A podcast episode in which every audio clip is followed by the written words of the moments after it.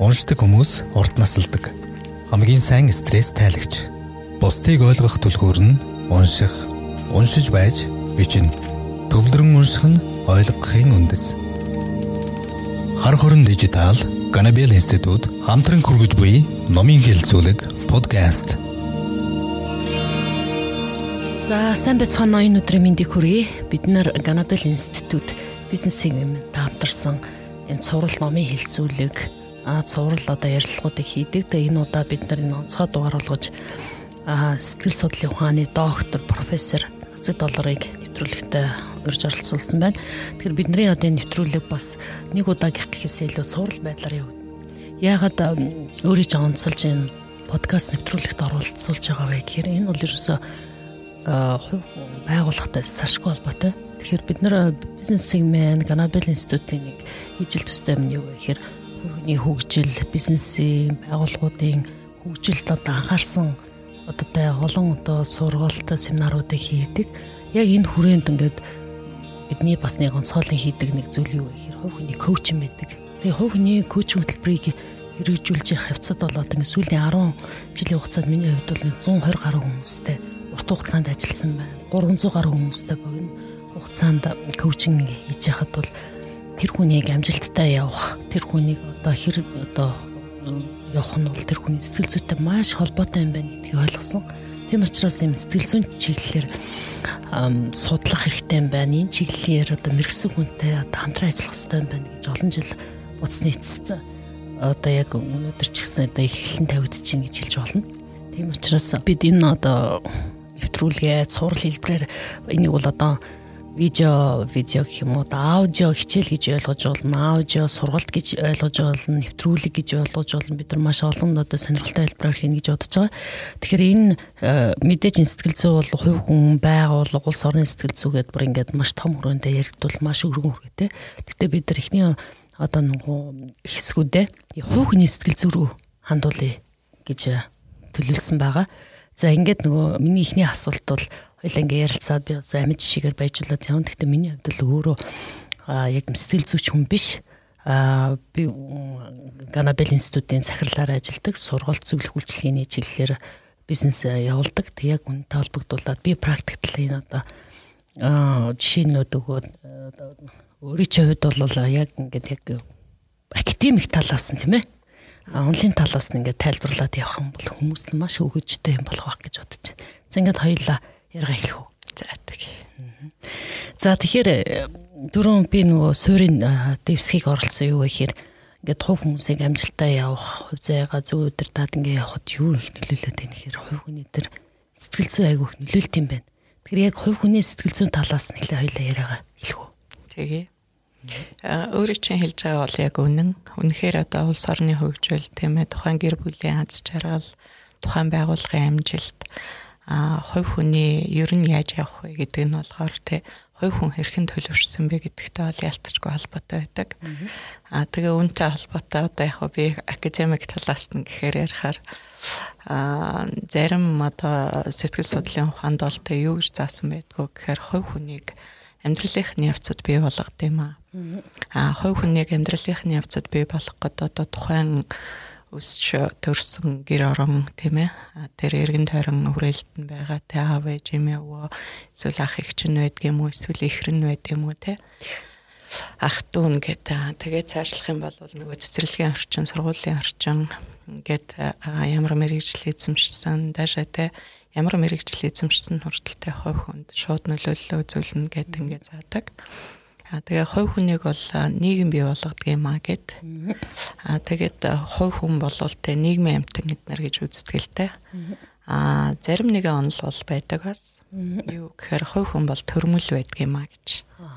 Хувь хүн бол төрмөл байдгийн. Одоо энэ хүний хувь цаа ямар байх вэ гэдгийг бид нар тэр хүнд бараг нөлөөлж чадахгүй Угаасаа тэ одоо заяамал юм бол заяамлал байдгаа гэдэг. Аа тэгэхээр би одоо аль нэг талыг нь бол энэ удаад бол барьмааргүй байна.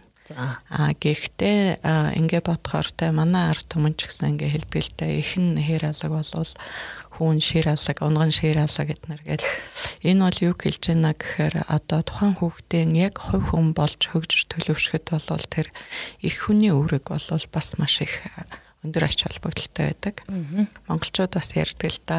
Юг удмыг эцэг залгадаг юм а гэж те. А ухааныг болохоор тээж нь залгадгаа гэж тэр юу гэсэн үг юм бэ гэхээр энийг зөвхөн ирчүүд бас тэтэрхий төвшруулж битээ бодосоо те а генер дамжигддаг те бидний одоо биологийн өгдөл энийг бол ерөөсөн яаж ч бид нар өгөөсгөх аргагүй шүү дээ. Тэр тэргүй ээж аваагаа дуурайна.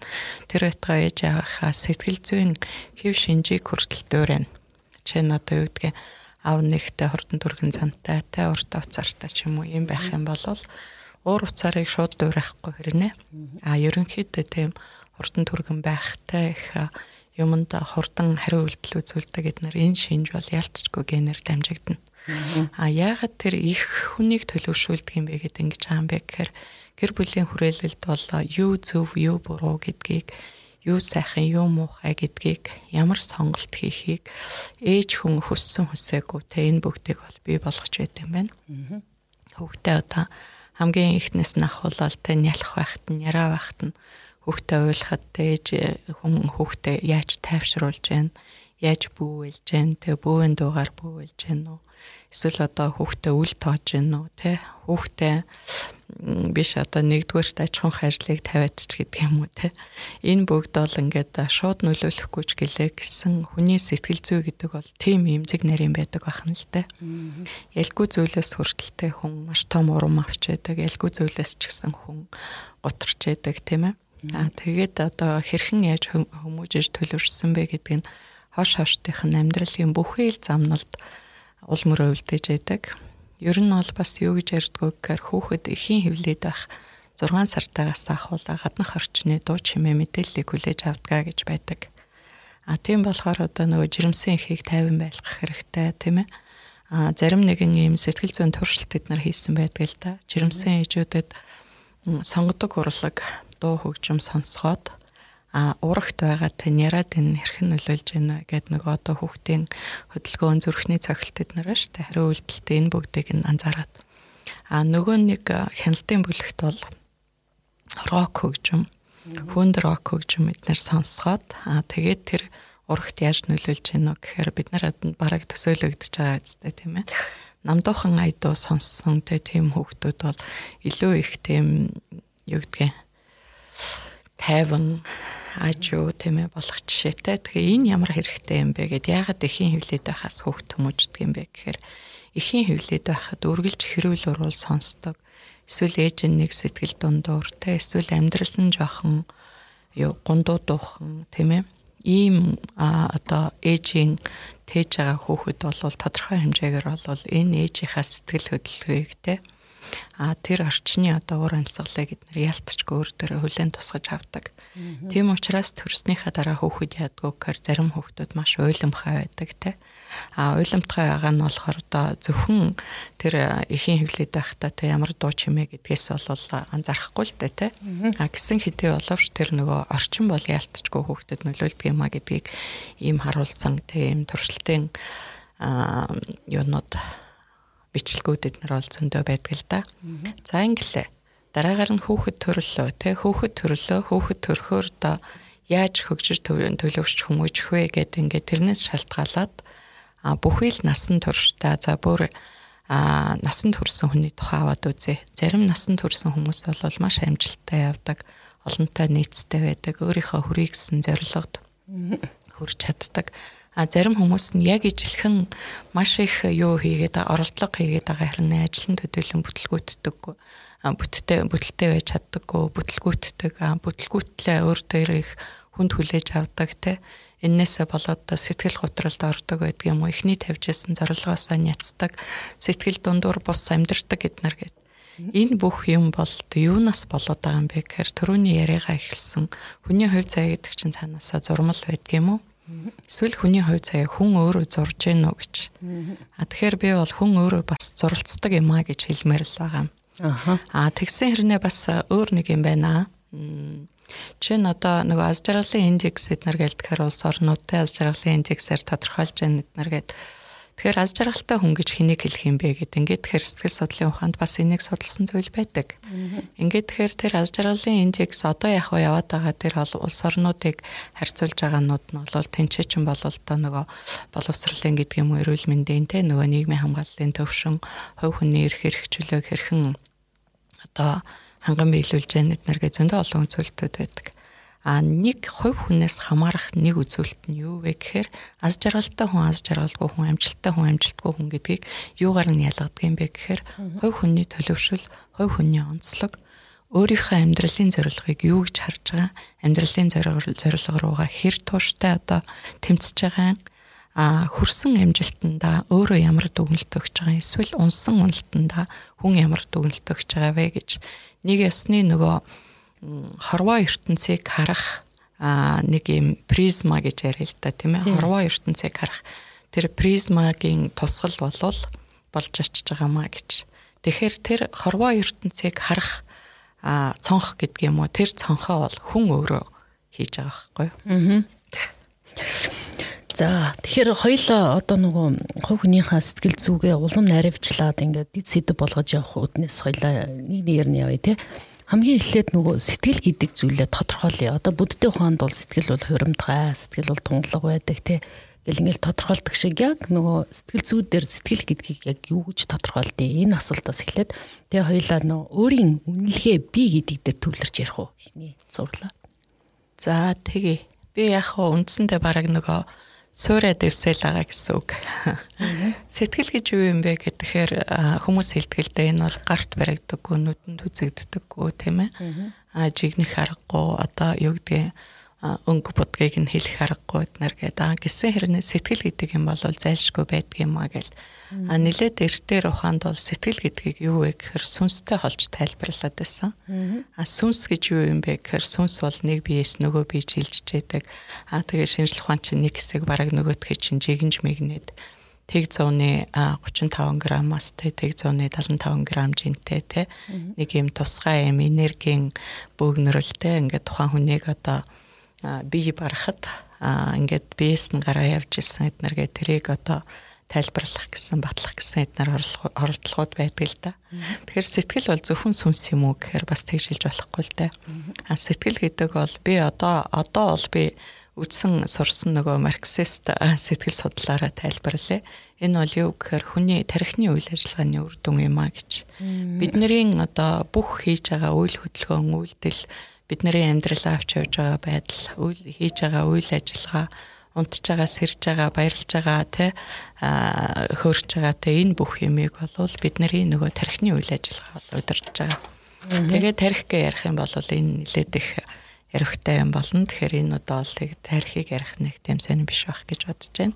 А гисэн хэдий боловч те бидний одоо сэтгэл гээд байгаа тэр зүйлийг бол яалтчгүй тарих удирдах байгаа гэдэг Сүүлийн үед болохоор бас нэг өөр онол гарч ирэл л та. Тэр нь болохоор юу гэхээр сэтгэл гэдэг бол тарих өдөрдгөө юм зүрх өдөрддөг ингэж.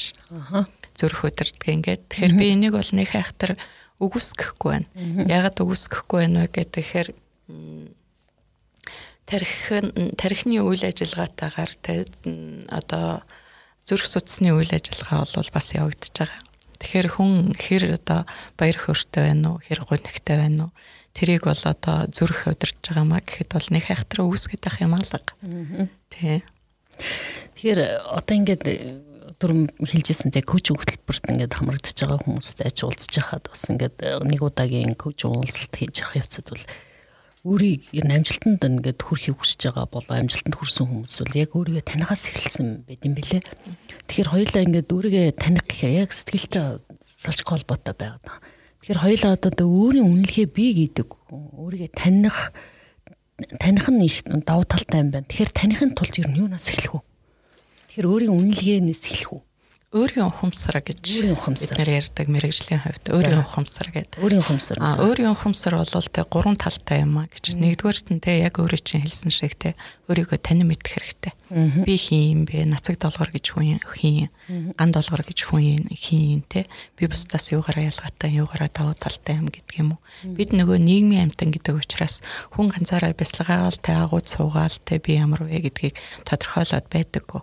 Тодорхой хэмжээгээр бол нийгмийн харилцаанд орж а тухайн нийгмийн харилцаанаас нөгөө хүрээлэн байгаа хүмүүсээс тодорхой хэмжээний энергиг авч яадаг тийм ээ. Бас үнэлгээг авч яадаг а тэр үнэлгээнийхээ үндсэн дээр би чи ийм хүн юм байна гэдгийгээ тань мэддэг. Энүүнтэй холбогдуулаад жоохон далигаад гэдэг юм уу хэлэхэд а энэ өөрийн үнэлгээ өөрийн ухамсартай ямар хүмүүст илүү сайн байдгийн бэ гэднэргээд судалсан судалгаа байдгийн их том одоо мега хотод байгаа хүмүүсийн өөрийгөө үнэлэх үнэлэмж тийм ээ. А өөрийгөө танин мэдэх чадвар нь хэр байдгийн бэ гэд. А эсвэл бүр жижигхэн зэлүүд бөглүүдтэй тосгонд байгаа хүмүүс өөрийгөө хэрхэн үнэлсэн байдгийн бэ гэж эсвэл дунд зэргийн хотод гэх тэгэхээр хүний хамгийн хөгжих боломжтой газар нь бол хаана уу гэсэн байдаг. Яг хөө харьцангуй боловч те дундаж хотод бол хүн хамгийн ихэн сайн хөгждөг юм байна гэж. Яагаад тэгж хамгийн сайн хөгждөг юм бэ гэдэг ингээд тэгэхээр нөгөө бусдаа өөрийгөө харьцуулдаг. Би энэгээрээ давуу талтай юм байна. Миний онцлог энэ юм байна те. Миний дутагдал энэ юм байна. Би хүмүүс шиг ингэж өөрийгөө урагшлуулж болох юм байна. Ингэж хөгжүүлж болох юм байна те эсвэл энэ миний хийгээд байгаа үйлдэл чинь энэ буруу юм байна шүү дээ олон нийт таашаахгүй байна гэдэг юм уу? Хүмүүс намайг энэгээр үнэлэхгүй байна гэднэр гэд те. Ингээд нөгөө өөрийн ухамсар нь бол илүү хөгждөг гэднэр гэсэн зүйл байдаг. Өөрийн ухамсарын хөгжлийн тухай ярих юм бол энэ маш том асуудал. Тэгэхээр би энийг дараагийн 2 дахь удаа дараа бол оруулъя гэж бодож байна. За тэгээд нөгөө өөрийгөө 3 байгаа шүү дээ. Өөрийгөө таньж мэднэ. За. Тэгээ өөрийгөө үнэлнэ. Өөрийгөө үнэлсний ард нь болохоор тэ өөрийнхөө биеийг хэрхэн авч явж байна вэ гэдэг асуудал байна. Энэ 3 дахь нь уу? Тийм 3 дахь нь биеийг хэрхэн авч явж байна. Тэгэхээр бид нар энийг энгийн жишээнээс харж болдог л доо. Жишээлх юм бол зарим хүмүүс болохоор нэх юм дээрэнгүү байдаг тийм ээ. Ингээ бусдыг одоо залуучуудын хэлээр бол доошоо хийж байгаа юм шиг ингээл дээрлэхүү. Дээгүр хараад зөвхөн өөрийнхөө өнцгөөс харж байгаа тэр үзэл бодлоо бол хамгийн эцсийн зөв юм шиг эднэр байгаа л те бусдын үгийг сонсдгоо эднэр а тэгэхээр бид нар харахтаа бол энэ одоо их л мундаг хүн болол ингээд хүн дэрлэхэд ингээд даган болоо гэхээр а цаана яг сэтгэл зүйн хувьд аваад үзэхээр энэ зарим талдаа өөртөө итгэлгүй өөрийгөө үнэлдэг а өөрийнхөө одоо сул талыг бус хүн мэдчихвээ гэж айсан болгоомжлсон ийм байдлаа эсрэг дүрээртэй нөхөж харуулах гэсэн ийм зам байдал бол харагддаг. Ингээд тэгэхээр нөгөө амжилттай яваа хүн амжилтгүй яваа хүн гэдгийг чинь цаана Нэгдүгээрт одоо энэ хүмүүжлийн институцийн ч гэсэн гэр бүлийн ч гэсэн ээж аавын ч гэсэн бидний хийх ёстой юм бол хүүхдэд зөв үнэлэмжийг бий болгох. Зөв үнэлэмж. Зөв үнэлэмжийг бий болгож хүүхдэд зөв хүмүүжүүлэх тухай асуудал. Жишээ нь зарим ээжүүд ингээл хүүхдэд болсон болоогүй бүх юмн дээр өмөрдөг. Хий магтдаг хий магтдаг магтдаг тий а тэгжээд л одоо юу гэдгийг аав нэг шаардлага тавихаар ээж нь өмөрдөг. А ээж нь нэг шаардлага тавихаар аав нь өмөрдөг ч байдаг юм уу Инхээр болохоор хүүхдийг нөгөө юм эргэлцсэн байдалд оруулчихж байгаа юм л да. Аль нь зөв юм, аль нь буруу юм. А хамгийн анх хүүхэд бол яг үндсэндээ баг өсвөр наснд хүртлээ энэ нийгмийн бий болгосон үнэлэмжүүдийг бол бусад хүмүүс тухайлах юм бол өөрийнх нь дэргэд байгаа тэр ээж аав ах эгчтэй тэднэрээс олж авч яадаг. А тэгэхээр нэг удаад нь зөв юм шиг ээж нь өмөрөөд А нөгөө удаад нь яг ижлэхэн зам байдал гаргахаар чи яагаад ингэж байгаа ингээ загнаад ахаар нөгөө чинь баримжааг үүсэж байгаа байхгүй. Тэ. Зя тэгвэл өөрийн ухамсартай холбоотой юм байна те. Тийм өөрийн ухамсар. Бие хэрхэн авч явах уу гэдэг үг бие хэрхэн авч яв тэ энэ гурав дахь таар. А өөрийгөө үнэлэх үнэлгээнд дээр аваад үзэхээр түрүүн би хэллээ. Зарим хүмүүс бол ингээл хит их өөртөө бардам дээгүүр юм шиг юм хүмүүс байдаг. Зарим хүмүүс бас байдаг гутранг бүх юмыг болохгүй бүтэхгүй чадахгүй гэж яддаг гэдэг. Аа тэгээд зарим хүмүүс бол харин одоо өөрийнхөө би юу чадах вэ, би юу чадахгүй, би хаана өөрийгөө илэрхийлж болох юм, хаана бол миний талбар биш үү гэдгийг мэддэг болсод байдаг тийм ээ. Аа тэгээд дээр нь цаана ингээд яриад эхлэхээр өөрийгөө хэр зөв үнэлдгийг те буруу үнэлдэггүйгээд а буруу үнэлдэг улсууд ч юм болохоор яаж вэ гэхээр яг нөгөө зам байдлын хувьд янз янзын шинж рүү ороод те жишээлбэл нөгөө Joker кинон дээр гэл ингээл тэгэхэр чинь өөрийгөө таньж мэдээгүйгээс болол нөгөө юм хиймэл зориудаар тийм цан ашиг бий болгож байгаа. Дотроо маш гонхтой байгаа харин нүрэндээ инээмсэглээд байна гэдэг чинь уг нь яг сэтгцийн хувьд эрүүл хүний хувьд бол байх боломжгүй зүйл байхгүй юу? А гэтэл нэг юм дүр эсэгддэг те хэлбэрддэг эсвэл нэг хит мундаг байх гэж байгаа юм шиг одоо царай гаргадаг эднэр чинь бол бүгд л явж явж яг тэр нөгөө өөрийгөө гүц таньж мэдээгүй өөрийнх нь үнэлгээ зөв биш эдгээр улсуудад тохиолдог ийм зүйлүүд л дээ. Одоо нөгөө сэтгэлийн тэнхээ гэж яриад байдсан шүү дээ. Одоо аюу сонирхолтой ингээл хідэн тэр бумын ингээд үрзэлтэй эсвэл маш хүнд нөхцөлд орсон хүн байхад л яаж ээж байгаа тэр гарцаас гарчдаг тэр асуудлыг давж чаддаг тэнхээтэй байж идэл яг өөр нөхцөл байдалд яг ижил нөхцөл байдалд байгаа одоо өөр хүн бол ерөөсөө бараг л те өрн баригдчихлаа. Одоо ингээ хорвоогоос те. Утгагүй болчлаа. Юмаа хийж чадахгүй ч гэдэг юм эсвэл би нөгөө энэ асуудлыг шийдэж чадахгүй ингээд амиа хорлох тал руугаа ч юм уу явцдаг. Тэгэхээр энэ хүмүүсийн нөгөө нөхцөл байдалд нь ижлэгийн хэрнээ өөр өөр хандлага үзүүлээд дээ. Тэгэхээр энийг юу юу гэж юутай одоо холбож тайлбарлах вэ? Яг өнөөдрийн сэдвтэй холбогдуулаад би яг тэр нэг өөрийн ухамсар гэдэгтэй л тайлбарламаар санагдаж байна л да. А зарим улсууд жишээлх юм бол тулгараад ирсэн бэрхшээлийн өмнө буугаад өгч байна гэж байна тийм ээ. Буугаад өгч байна гэхээр а зарим хүмүүс нь болохоор тэр бэрхшээлийг энэ бол төр зургийн бэрхшээл юм а гэд энийг даван тулдгаа гэж байна. Бүр жижигээс нь эхлэе бүр жижигээс нь эхлэхээр хүн мөнхөд баяр баясгалантай байгаад байх ямар ч боломжгүй. Эсвэл хүн мөнхөдтэй одоо юу гэдгийг уйдгарт гонигт автаад те одоо урвайгаа дунжигаад байх ямар ч боломжгүй. А энэ юутай холбоотой байна вэ гэхээр хүний нөгөө тархин чинь хөр сатлын процессгээ явж байгаа байхгүй. Тэгэхээр нөгөө тэртээ тэргүүтээ амьдрал үргэлжилж байгаа юм чинь сайн муу үргэлж э, юу үргэлжилнэ. А сайн муу ээлжилж яхад болвол те одоо сайнаа хүн сайн гэж мэдэх ч үе байна, сайнаа мэдэхгүй ч үе байна. А одоо муу гэдг юм уу тааруухан байгаагаа хүн бас мэдэх ч үе мэдэхгүй ч үе. Заримдаа бид нар яаж би тэр юмны ард гарцсан болоо гэж ард нь гайхдаг үстэй. Тий. Гайхдаг үстэй. А тэр гайхчихна гэдэг чинь тэр сэтгэлийн тэнхээ гэдэг имийг бий болгоод байгаа зүйл нь болохоор юу юм бэ гэхээр нөгөө төрөний хэлсэн хүн бол зурагдсан байдгүй маа гэж. Зурагдсан байдгүй гэхээр тэр нийгмийн орчин бий болгож байна гэж байгааз. Тэр ээжийн эхний одоо хүүхдэд тэрвэрч хайрлаж ирсэн ихрээлэл аавын өгсөн урам те ах эгчийн заад сургаж байгаа үлгэр тийм үү? Эмээ өвөөгийн хайр тэр бүх юм чинь л хүнд нөгөө сэтгэлийн тэнхээ гэдэг зүйлийг суулгаад байгаа юм л да. Зүг зүг. Тэгэхээр саяны чиний яриа надад нэг юм чухал үгийг санагдуулчлаа.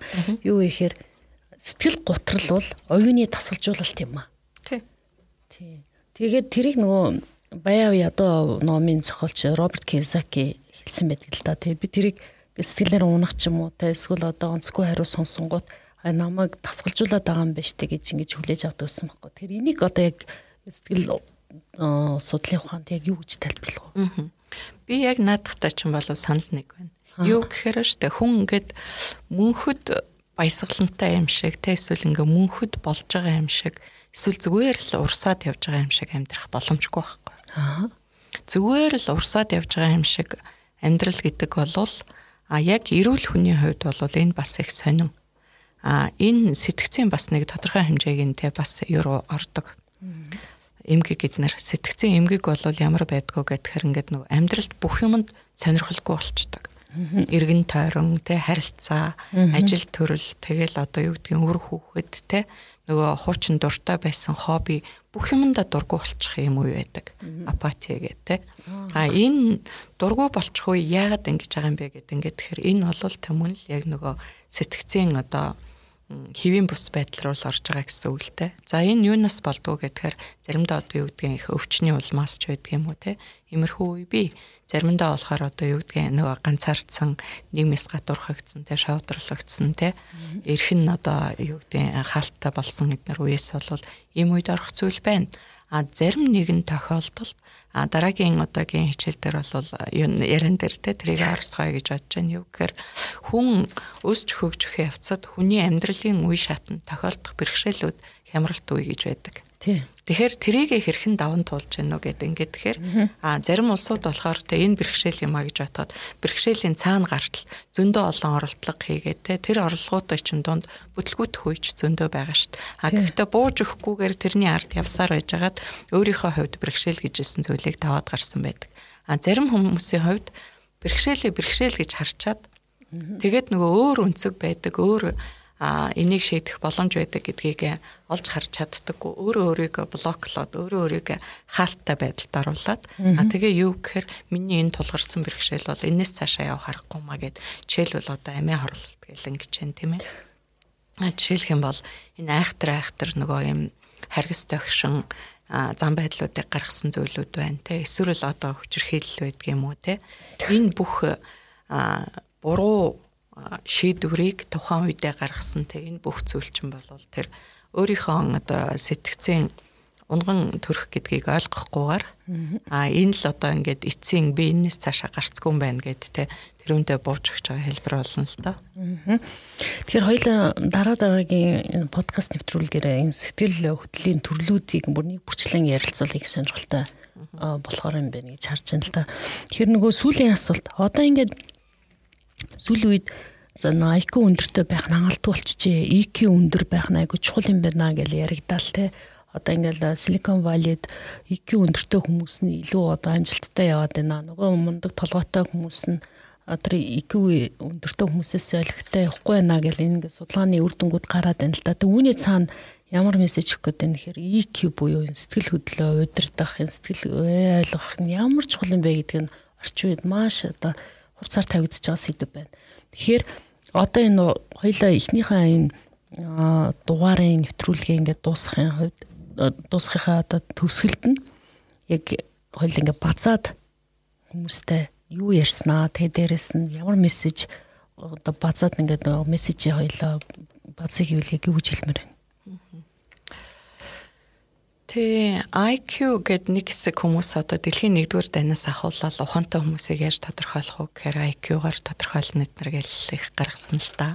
Тэгэл одоо нөгөө айрамд юу сонгож авах офицеруудыг хин ухаантай те хин мундаг шийдвэр гаргалт гаргаж байна эднэр гэдгийг баахан ингээл нөгөө туршилт өгөөл тест өгөөл тэрийг бөглүүлж барайл. А EQ-гийн хувьд болохоор 1978 оноос эхлээл хамгийн анхтай энийг ярьж эхэлсэн. А яг хоо энэ шинжлэх ухааныхаа хэмжигдэхүүн болохын хувьд энийг ярьж эхэлж байгаа боловч энэ монголчуудын хувьд бол шин юм биш үү? Монголчуудын хувьд бол бид нар уламжилдаа явдаг байсан гэхээр хүнийг төлөв төвшин бай гэж дандаа заадаг байсан. Хүнийг төв бай гэж дандаа заадаг байсан тий. Баярлахтаа хитрхи их баярлаа, гунигтаа хитрхи их гуниа тий. Аа тэгээд энэ нөгөө хорвоогийн өнгө гэдэг бол сэтгэлийн өнгө гэдэг бол солонгын долоон өнгнөөс илүү олон өнгөтэй байдаг эднэр гэдгийг бол өөрөөр хэлэх юм бол тэр сэтгэлийн боловсролыг ахуйгаараа уламжлалаараа бол бид нар заагаад байсан. Аа заагаад байсан болохоор энэ нэг тэмшин юм биш. А EQ-гийн хувьд гээд ингээд гэх юм бол яг хуу сэтгэл судлалын шинжлэх ухаан одоо үүсч хөгжөөд бол одоо ч нэг а 100 хэдэн жил болж штэ тий. Энэгээр ингээд аваад үзэх юм бол яг хөө тэр шинжлэх ухааны судлагдхууныхаа хувьд ингэж байгаа болохоос биш. А яг ардын уламжлал тэр зан заншил хүмүүс хоорондын харилцаанд хүмүүс бие биенийгээ хүндэтгэх хүндэтгэлт ах цахаа мэдэх тэр ёстыг жаягт ахуйтай ханд хандлагад өөртөө ханд хандлагад өөрийгөө яаж авч явах вэ гэдэг энэ бүх зүйлийг бол бид нар хуучин мэддэг байсан агуу ард юм. За баярлалаа. Бүр ингээд сэтгэлийн боловсролын талаар бүр нарийн мэдмэр санагдчихлаа. Тэгэхээр хоёлаа энэ удаагийнхаа анхны одоо нэвтрүүлгээ дуусгаад дараагийн одоо нэвтрүүлгээр илүү найравчилсан дид дид сэдвүүдээр ярих болно. Тэгээд манай одоо бизнес сегмент Ганабел институтын хамтарсан подкаст нэвтрүүлэгт одоо онцгой зочин болж орж ирсэн өргөцсөн насыг толгортой баярлалаа. Дараагийн нэвтрүүлгээр уулзцаая. Баярлалаа. Та бүгд амжилт хүсье.